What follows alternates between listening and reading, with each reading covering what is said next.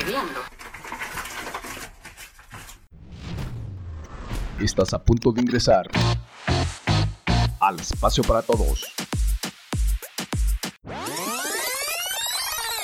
Restos del tintero. Donde vivirás la experiencia sonora que te transporta a recordar lo bello de la vida. Restos, restos del tintero. Bienvenidos.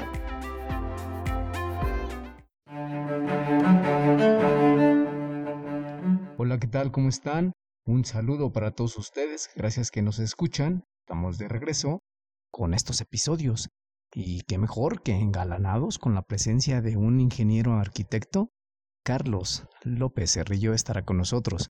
Estaremos en una entrevista, en una charla, en una plática, conociendo al profesional, pero lo más importante, conociendo la persona que está detrás de quien ejerce la profesión.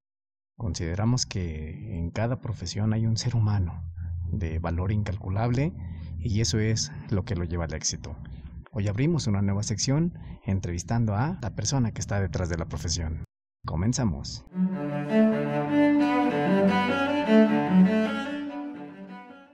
Carlos, te agradezco, agradezco este espacio que nos has regalado. Muchas gracias, saludos a todos. Para comenzar, ¿qué te parece si nos cuentas un poco de cuál ha sido uno de los trabajos más importantes en tu vida que te ha marcado como profesional, pero que también te ha impulsado en ese desarrollo como ser humano que te permite explotar al máximo tus capacidades y habilidades.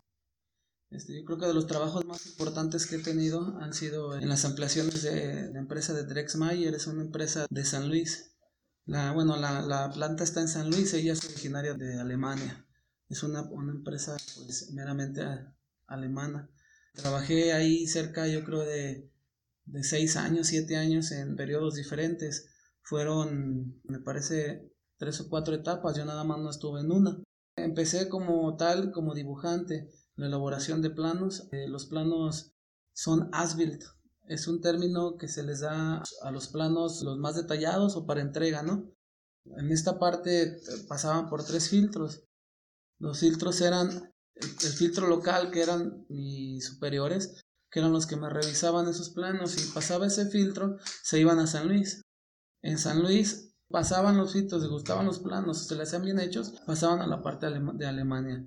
Entonces, en Alemania, si no les gustaba, nos regresaban a elaborar otra vez totalmente los planos o corregir cualquier detallito. Entonces, en esa parte, este, considero que me ha servido mucho en mi formación. Nos han creado un hábito de hacer los planos lo más detallado que se pueda, lo más entendible, lo más legítimos. Entonces me me ha ayudado mucho a, superar esa parte. Esa parte de la exigencia de tu trabajo, ¿cómo te define como persona? ¿A qué te lleva esa exigencia? A seguirme superando, ¿no? Parte de la responsabilidad y como te comentaba, la parte humana también, ¿no? De que para mí el hecho de hacer un plano, sea de, una empresa, sea de una vivienda, lleva mucho compromiso. porque a una familia o a una empresa les cuesta y muchas de las veces es, es el patrimonio de la persona. Entonces, en mi página siempre tengo un lema. Este lema lo tenemos desde que empezamos esta empresa, un compañero y yo. Desgraciadamente por cosas adversas ya no trabajamos juntos, pero yo salí a flote. Hay una frase que tenemos nosotros que decimos construyendo sueños. ¿Por qué nos gustó desde el principio? Porque en realidad son sueños lo que estamos construyendo esa casa puede pasar de a otra generación. O sea, es el sustento, es el patrimonio de una familia. Todos nos vamos y se lo vamos a dejar a alguien. Ese alguien, si le gusta la casa, la va a dejar porque es el chiste. Hacer una casa que te dure años y años, que le siga gustando a la gente. Fue parte de un sueño, ¿no? Y ese sueño que siga y que siga, que no pare, ¿verdad? Hablando de esa parte de los sueños, de la realización de ideas, de planes, ¿Cómo consideras tú la parte de la arquitectura en cuanto a la construcción de ideas de tus clientes? ¿Cómo lo ves cuando tú llevas un plano o cuando te plantean una idea de cómo quieren ellos la vivienda y de repente tienes que darle forma a esas ideas? Siempre decimos al cliente lo que pida, ¿no? hay un planteamiento o un anteproyecto que tal vez lo llevamos como tal en una hoja, pues se puede decir común y corriente, ¿no? con algunas rayas o algo para, para nosotros eh, defendernos. Ellos nos hacen un planteamiento de todas sus necesidades. ¿Sabes qué? Quiero tres recámaras, un, un baño, X cosa, ¿no? Entonces, desde ese momento que ellos están hablando, tu mente ya está dibujando, tu mente ya se va imaginando lo que quiere. Entonces, siempre buscar que aspecto de, de, de casa quiere, qué, qué, estilo, ¿no? Sobre todo, todos creamos nuestro estilo, ¿no? Gracias a Dios, mi estilo, pues no sé si sea muy sencillo, muy exuberante, si lo quieres llamar así, ¿no? Pero es mi estilo, ¿no? Mi estilo les ha gustado a las personas, ¿no? Hay gente que nos pide otro tipo de casa y nosotros tenemos que adaptar. Obviamente a veces quiero esto, pero bueno, tú por ética también no vas a copiar una, una casa, ¿no? das tus ideas, todo lo que ellos te dicen, tú ya lo traes en la mente, lo plasmas, y si no les gusta, volver a hacer otro, ¿no? Hasta que les guste. Fíjate, me gusta esa parte de la ética. La ética tiene que ver con principios también de las personas. Hace rato tú hablabas de uno de los principios tuyos que era ser humano o humanista en el trato con el cliente, con el diseño, con lo que invertían. ¿Cómo relacionas tu ética profesional, tu ética personal con la arquitectura misma o cuáles serían los principios que te definen a ti como persona también, pero en el ámbito profesional, ¿cuáles son aquellos que destacan? En la parte profesional, la responsabilidad es la más importante para mí. Con eso lleva todo el sueño, como decíamos hace rato, de, de la construcción, ¿no? Me gusta ser también humano con las personas porque trato de ponerme en su lugar, como si estuviera construyendo mi casa. Porque al fin de cuentas, el sentimiento que yo sienta, como la satisfacción, yo quiero que ellos lo tengan. Yo cuando acabo una obra la veo y digo, pues wow, me quedó padrísima o, X cosa. O sea, la intención de yo sentir ese sentimiento es de que ellos también lo sientan. Entonces, del lado humano, este, me pongo de su lado siempre, hablando con ellos. Si hay algo que no les gusta, pues en cierta parte lo podemos cambiar, siempre y cuando sea factible. Porque hay gente que pues te quiere hacer un cambio que pues va a echar a perder el proyecto uno como persona va y le dice, ¿sabes qué? No te conviene. A veces como arquitectos tenemos un proyecto y se respeta. ¿Cómo podríamos ver la diferencia entre un diseño estético meramente de la arquitectura, hablando esta parte de que hay clientes que te piden que modifiques cierta parte del diseño de la estructura que tú ya tienes, de tu dibujo, de tu plano? ¿Cómo sacrificas la estética por la satisfacción del cliente. O se hace, no se hace. Sí, se termina haciendo. Me ha tocado un par de, obras. Pero pues te repito lo que te dije hace rato, el cliente lo que pida. Y al fin de cuentas, pues en esa parte tienes que doblar los brazos, ¿no? El hecho de que te han cambiado algo importante para ti, insistes, insistes, mira, con los argumentos para cambiarlo. Hay gente que pues desgraciadamente no quiere y pues tienes que doblar los brazos, ¿no? Con tal de que estén contentos, porque pues, es, mi chamba, es, mi trabajo, ¿no?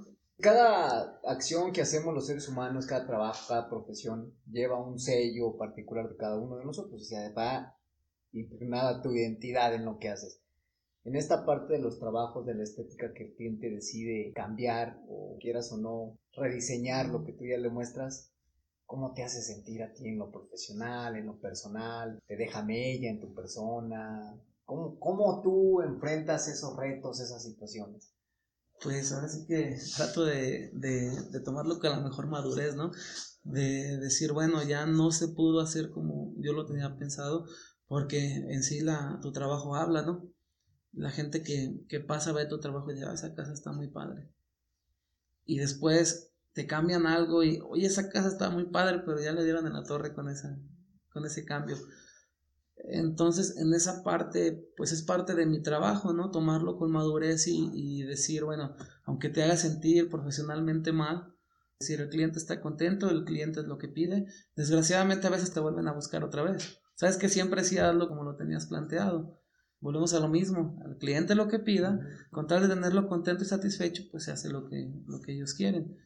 Uno que más quisiera siempre hacer la parte que tú diseñaste, o terminarla. Hay, hay proyectos muy padres que, que, te piden de dos niveles, por ejemplo, pues nada más te piden al principio la, la primera planta y es entendible, o sea, uno va a trabajar, trata de detallarla lo más que se pueda para que no se vea tan digamos, tan sencilla. Ya le pone algunas molduritas, algunas pergolitas, algunos recuadros, no sé, X cosa para que se vea diferente. Pero es parte también de mi trabajo. Hay, mucha gente que me dice, bueno, ¿y no te sientes mal por, te, te hacen esperar, que no te depositan? no llegan a un acuerdo de cómo quieren que sea. Es que es parte de mi trabajo y si nos va a llevar mucho tiempo a definirlo, no vamos a estar ahí. Si al fin de cuentas no me dan la obra, con dolor, con tristeza por todo el tiempo que metiste, no importa. Por eso dice que vamos a hacer un presupuesto, un proyecto sin compromiso. Puedo deducir a lo que escucho, igual estoy en lo, en contrario, me equivoco, me lo puedes desmentir en este momento. Pareciera ser que ves más tu trabajo como un arte, como este brindar gratificaciones, sensaciones placenteras a tu cliente, en ocasiones dejando de lado el orgullo propio por el ego de la buena obra que realizas o el reconocimiento social, que como bien mencionas, cuando alguien ve tu obra, reconoce el buen trabajo que desempeñas, pero en ocasiones un, un detalle, por muy mínimo que parezca, modifica totalmente la perspectiva. Al parecer que, que cuando sacrificas estos pequeños detalles, te orientas más por la satisfacción, por la parte de la gratificación al cliente, y por el otro lado también lo ves tu trabajo como si fuera una arte, una apreciación estética por lo que se hace, por lo que no se hace. ¿Por dónde te vas más? Este, bueno, para empezar la arquitectura para mí es arte. El hecho de, pues, de hacer tu casa, pues ya estás este, reflejando también lo que, es tu, lo que es tu persona, ¿no? Habla mucho de ti tu casa, de, de lo que eres, pues de lo que puedas ser ante los ojos de la sociedad. No quiere decir que si tienes una casa que esté pues relativamente un poco fea, este, seas mala persona, ¿no? Ni, tengas los, los principios y eso, pero también ante la sociedad ya te da otra, otra impresión, ¿no? Ante todos. Entonces, este es arte. No, no tan solo el diseño de la fachada, de los interiores, sino de toda la estructura. Muchas de las personas no ven esa parte, de que uno se está echando la bronca para que tu casa no se te caiga.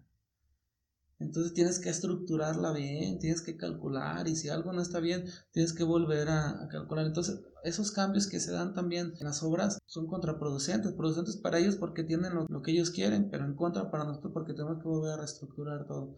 Entonces el arte está en cada espacio de una casa. ¿Cuál sería el reconocimiento más grande que tú recibirías o que tal vez ya hayas recibido al entregar ya una casa ya finalizada, terminada, que sabemos que es un plan de vida de otra persona, que es un sueño, como lo mencionabas. ¿Cuál es esa satisfacción? ¿Cuál es ese reconocimiento? Como tú lo dices, la satisfacción de ver a, a las personas contentas, ¿no? La forma de agradecerte a la... refleja mucho tu trabajo. Hace unos días entregué una casa que las personas me agradecieron numerosas veces y que pues, estaban muy contentos con mi trabajo y que si se hace otra cosa, van a seguirme hablando y que van a recomendar y que ya me recomendaron. Entonces la recomendación y, la gratitud y, la sonrisa de la persona para mí es suficiente. Este, obviamente todo trabajo tiene su beneficio, ¿no? Me escucharía mal si dijera que con la sonrisa me pagan todo, ¿no? Pero el sacrificio que ellos están haciendo, tanto personal como monetario, te regresa una sonrisa al final de una obra, para mí es, es suficiente. Tú sabes cuando haces bien las, cosas y más cuando te las agradecen, ¿verdad? Se nota la pasión con la que haces tu trabajo, se nota esa entrega, esa dedicación constante. ¿Qué es lo que más te apasiona de tu profesión? Híjole, todo. No, no podría separar alguna parte porque desde que voy a entrevistarme con los clientes por primera vez, lo, que te comentaba hace rato, de que ellos me están explicando lo que quieren, yo ya lo voy dibujando en mi cabeza. Yo llego a mi casa y yo ya traigo una idea. Entonces, desde que voy a hacer la entrevista, desde que estoy haciendo el anteproyecto, y algo muy padre de mi trabajo que últimamente me gusta mucho es hacer las imágenes reales, los renders, las vistas en tercera dimensión, que es una imagen real. He estado trabajando mucho en esa parte y he ido mejorando poco a poco. Me falta muchísimo, pero, o sea, en esa parte quiero que la gente esté, eh, la que me está escuchando, que voy a seguir luchando por, por hacer las cosas cada día mejor. Es una parte que me está gustando mucho, que es la renderización, que es la, la visualización, ¿no? De todo. Y pues estar en la obra a mí me encanta, ¿no? Eh, a veces algunas personas me han dicho, es que tú por qué te metes, a veces yo me meto a hacer detalles. Los maestros que son de mi entera confianza son ya más que mis maestros, son mis amigos.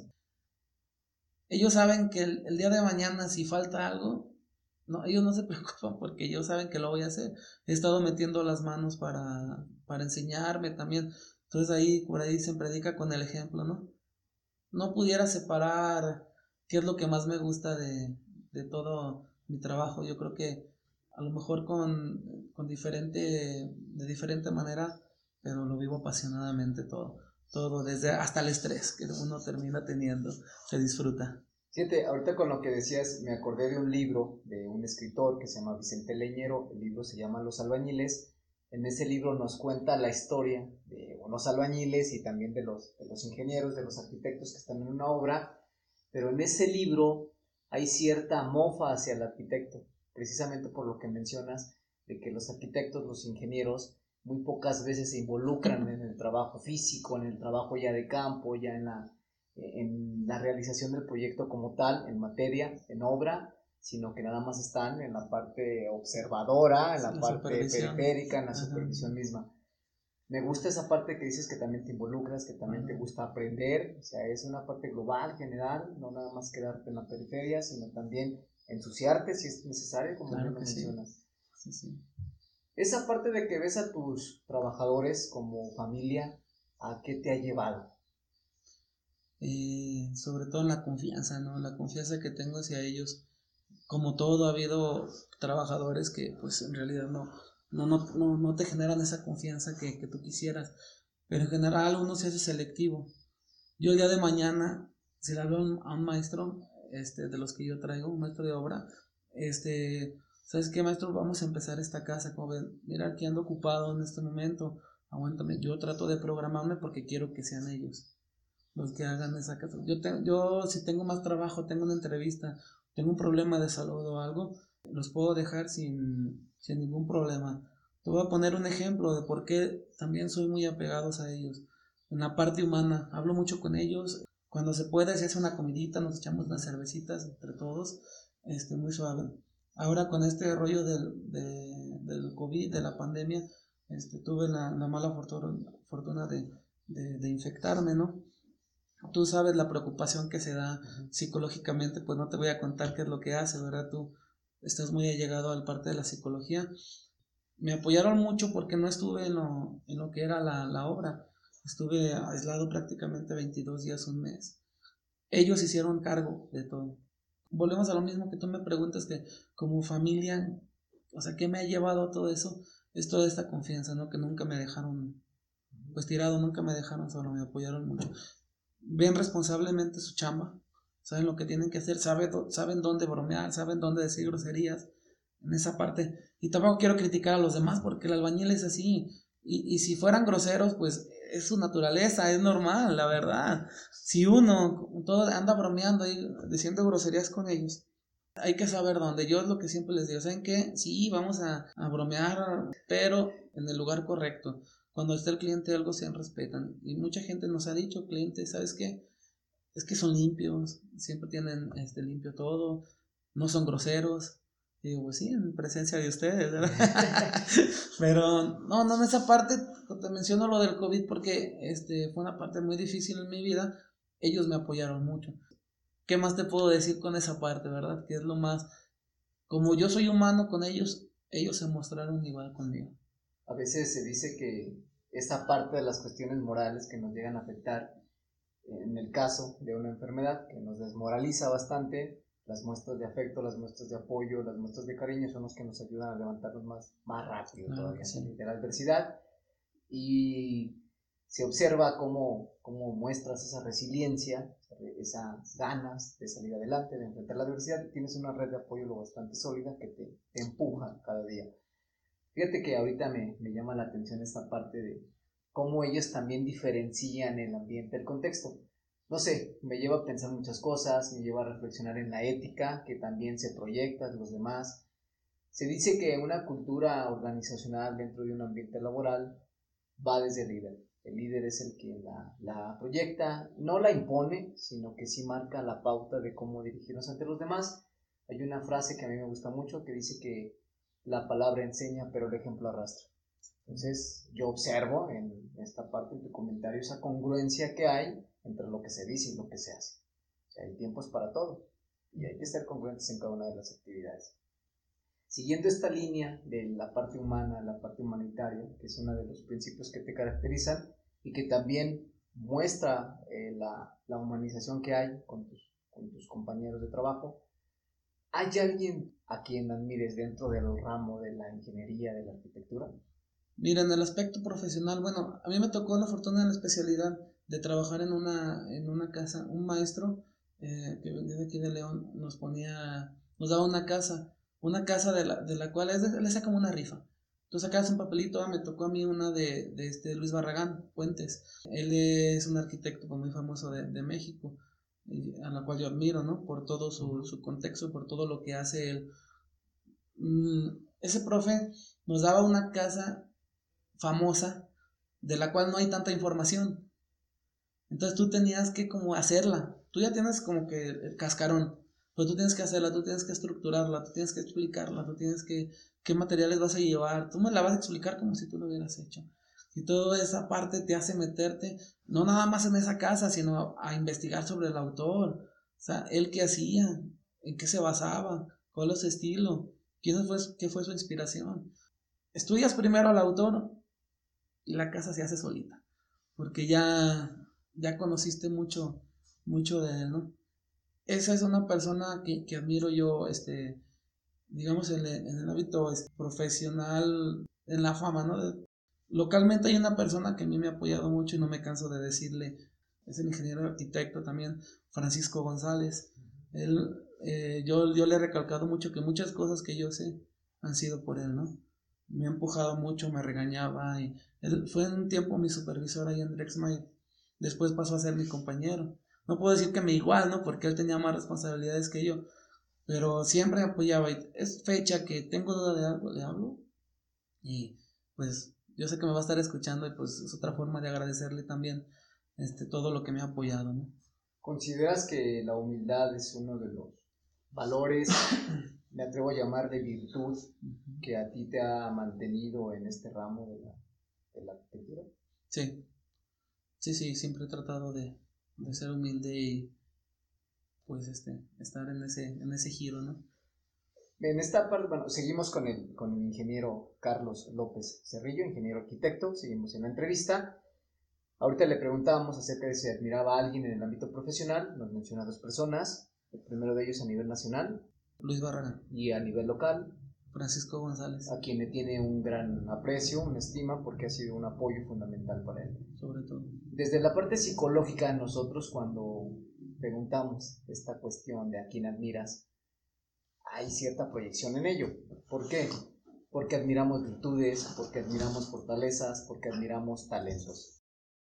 ¿Alguna vez te has puesto a pensar que eso que tú admiras en otra persona también tú lo tienes? Sí, sí, sí, lo pienso. Créeme que que es una de mis, de mis metas, ¿no? No como tal, este, decir quiero ser esta persona, pero si la vida, si mi trabajo, si todo, y si alguien llega y me dice tal vez lo que yo estoy diciendo por estas personas, sería, no quiero llamarlo un logro, pero sí una satisfacción para mí. Yo sería feliz porque alguien está, está aprendiendo mucho o poco de mí, este, le gusta cómo hago las cosas, este, hasta hay mucha gente que se ha arrimado a preguntarme que, cómo dibujo, que cómo hago esto, que si los apoyo en esto. Últimamente me han estado buscando para lo que te decía de las imágenes de los renders, de los de las fotos fotorrealistas que les llamamos. Y es muy padre, ¿no? Porque es que me gusta cómo lo haces, este, mucha gente, ayúdame a hacerme o enséñame. Y eso es muy padre, ¿no? Como tal, a lo mejor no, no soy esa persona referente para alguien que yo sepa, pero sí me gustaría hacerlo. Y sin sonar arrogante, pues, simplemente me gustaría ser alguien que, pues, que le pueda ayudar a las personas con su conocimiento. Fíjate que solo podemos dar aquello que tenemos. Nadie da lo que no tiene. En esta parte tú, tú, tú, comentas, yo puedo apoyar a los demás siempre y cuando esté dentro de mis posibilidades. Repito, solo damos lo que tenemos. Entonces, si esto es lo que hay dentro de ti, pues es lo que le vas a dar a los demás. ojalá y haya personas que nos escuchen, que también estén dentro del ramo, que tengan la confianza para acercarse en algún momento para buscar este apoyo. De todo el mundo aprendemos, todo el tiempo estamos aprendiendo, nunca dejamos de aprender y eso nos lleva al crecimiento como seres humanos. ¿Crees que la arquitectura tenga muchos aportes que hacer a este ámbito de las construcciones? No sé, yo siendo un lego en la materia, alguien que no conoce a fondo lo que tiene que llevarse a cabo para la elaboración de una casa, de una construcción de una finca o qué sé yo, me viene a la mente, igual y tú me puedes desmentir, la construcción en masa de casas, por ejemplo, los predios de Infonavit. Ahí cómo podemos hacer un balance de estos diseños particulares de un trabajo arquitectónico a este diseño en escala de estas viviendas de razón social. ¿Cómo podemos hacerle para, no sé, tener un, sello, un sello característico, un sello propio? Sabemos que al fin y al cabo sirve de, de protección para una familia, porque es tener un techo sobre la cabeza, tener un lugar donde estar a gusto, donde convivir con alguien, donde pasar experiencias infinitas ¿Tú cómo verías esta cuestión siendo un aporte significativo? Porque bien sabemos que también estas casas en ocasiones están muy desvalorizadas por la misma opinión social que se tiene acerca de ellas. ¿Tú qué opinas respecto a este tipo de, construcciones desde el punto de vista de la arquitectura? Este, bueno, no deja de ser un sustento para una familia, ¿no? A veces pues tenemos lo que podemos. Era lo que, lo que tú me comentabas hace rato, que pues, no podemos hacer más de lo que no, de lo que no podemos trata uno como arquitecto también, porque me ha tocado hacer casas de Infonavit, no como, como líder del proyecto, pero sí como supervisor en la colonia La Perla, este, me tocó este, entregar cerca de 92 casas, ¿no? En esta parte, pues yo trabajaba con lo que me daban, con el material que me daban. No quiero decir, no quiero decir que sea malo. Yo tenía que adaptarme a lo, a lo que yo tenía. Pero eso no quiere decir que, que por el hecho de que te daban lo que ellos querían, iban a hacer malas cosas. Yo trataba de dejarlo más detallado, ¿no? Que se pudiera. Si aquí yo veía algo mal, yo lo quitaba. Entonces yo pensaba en todo, en todas esas personas que iban a comprar una casa, porque no es barata una casa de esa. A veces sale más cara este, una casa de Infonavit que, que una de, pues una hasta de lujo, ¿no? Por el hecho de, pues, todos los créditos y todo eso. Entonces, por la parte humana yo también me ponía a pensar, bueno, es un sacrificio enorme que van a hacer las familias. Yo no sé qué familia vaya, vaya a llegar aquí, si sea buena o sea mala, si van a cuidar la casa o no la van a cuidar. Yo tengo que pensar en qué va a ser para mí esa casa y va a quedar lo más, este, lo, más, lo mejor que se pueda. Y en la parte que tú me dices de que, cómo impacta en todo esto de arquitectura, pues también es tratar de hacer una casa confortable y bonita que la gente se para enfrente y diga, valió la pena el gasto que estoy haciendo, el crédito que estoy invirtiendo. Está bonito que ellos se sientan a gusto, que ellos vivan bien, ¿no? De esa parte, yo, yo sé, no, no podría hablar mal de, una casa de Infonavit o poner en un balance de comparar una de residencial en Infonavit, porque al fin de cuentas la, la casa es para lo mismo, va a servir para lo mismo. Nada más, pues uno va a tener otro tipo de necesidades, ¿no? Es muy importante porque pues, la arquitectura te hace vivir bien. Te, te da confort también. Sí, claro, sí. Te da gratificación económica, moral. Es, es redondo la profesión. ¿Cuáles son tus objetivos en el ámbito profesional y personal también? Seguir creciendo, este, seguir teniendo esos logros. He tenido últimamente la fortuna de que me invitan a, a revistas que me invitan a, pues, a promocionar hasta cualquier cosa, ¿no? Y eso pues me hace sentir bien porque me hace pensar que estoy haciendo las cosas muy bien, que he estado creciendo, que la gente me está volteando a ver. Pero pues a mí me, me sirve porque la gente me, me, ve, observa mi trabajo, sabe cómo soy, me conoce. He tenido esa fortuna de, de que la gente me esté viendo. largo plazo, pues yo quiero tener mi empresa grande, ¿no? Fíjate que eso que la gente te vea habla de tu trabajo. O sea, la gente te voltea a ver porque tienes una, y una estela que vas dejando en cada contacto interpersonal que tienes con los demás, en la cuestión humanitaria y también en la cuestión profesional. De hecho, hace días leía que estabas en una entrevista en una revista que se llama Estilo. Ya quiere decir que hay alguien que te está observando. Hace rato mencionabas, bueno, a lo mejor no hay quien esté ahí motivándose con lo que yo hago. Parece ser que sí parece ser que nosotros lo que vamos haciendo va generando impacto, aunque no nos demos cuenta, hay alguien que nos observa. Es como los niños en una familia. El papá piensa que los niños no se dan cuenta y créeme, se dan mucha cuenta. La sociedad es igual. La sociedad pasa lo mismo, en el trabajo también. Y me da gusto que estés en esta parte de los proyectos en cuanto a que se demuestre tu trabajo, que se dé a conocer, que haya personas que se interese cada día más en aquello que tú estás haciendo.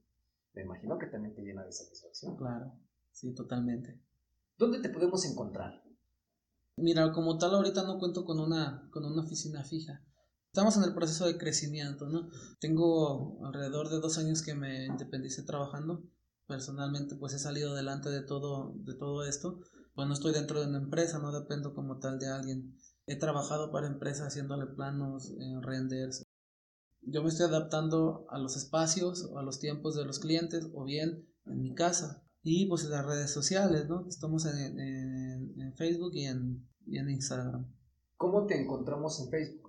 En Facebook me pueden encontrar como Arquico Topografía Ingeniería Arquitectura. Es importante que el Arquico lo pongan sin la U. Es A-R-Q-I-C-O, sin la U. Y en Instagram estamos igual, ¿no? Como Arquico Construcción y Diseño. Sin hacer spoilers, sin afán de adelantarnos a las cuestiones de las entrevistas a las cuales ya te han invitado, esperemos darle un seguimiento a tu, a tu carrera, estar ahí al tanto, al pendiente. Ahorita es una de las, de las maneras, de los medios por los cuales te podemos localizar a través de estas páginas de Facebook y de Instagram. ¿Algún correo donde también te puedan solicitar alguna cotización? Claro que sí, tengo un correo que es parte de la empresa, que es arqui, sin la U, repito, arqui.co arroba hotmail.com. Y de manera personal, es un poco largo, pero lo voy a decir, es Carlos López, todo pegado, Carlos López, punto, sin la U, punto arroba gmail.com. Estos son algunos de los medios por los cuales podemos localizar al ingeniero arquitecto Carlos López Cerrillo. Estamos desde la ciudad de Lagos de Moreno, Jalisco, México, transmitiendo para las partes nacionales y también para gran parte del territorio internacional. Y aquí es como podemos darnos cuenta de que el trabajo, esta parte de la realización de sueños, tiene un impacto sustancial, fundamental en la realización de cada uno de nosotros. Carlos, algo que nos quieras comentar, algo que nos quieras referir ya como parte de, de cierre de esta entrevista que tú tengas un mensaje para todos los que nos escuchan. Los invito este, a visitar mis, mis, redes sociales que son muy importantes porque siempre trato de estarlas alimentando. Siempre tengo fotos de mis trabajos que hago. Generalmente pongo el antes y el después para que ellos vean el trabajo que se esté haciendo, ¿no? Los invito a, a que también conozcan mi trabajo, cualquier cotización sin ningún compromiso podemos hacerles un proyecto este, que tengan la certeza de que cada proyecto se hace con el corazón y, pensando en sus sueños y en que vivan totalmente con una vida plena en su casa, que sea reconfortante el estar, el llegar del trabajo y, y estar ahí. Carlos, te agradezco el espacio que nos has dado a Resto del Tintero para hacerte esta entrevista, que más que entrevista es como una plática, una charla para conocerte, que no todo en la vida tiene que ver con las cuestiones monetarias, sino que también la gratificación humana, emocional, la experiencia significativa que tenemos con los demás nos lleva a crear cosas. Mientras creemos cosas, quiere decir que estamos vivos. Y entre más vivos nos sintamos, más motivados, con más proyectos a futuro, y eso se ve reflejado en la realización de sueños de miles de personas. Carlos, te agradezco Agradezco que hayas estado con nosotros, agradezco este espacio que nos has regalado. Nos vemos la próxima. Muchas gracias, saludos a todos. Hasta luego.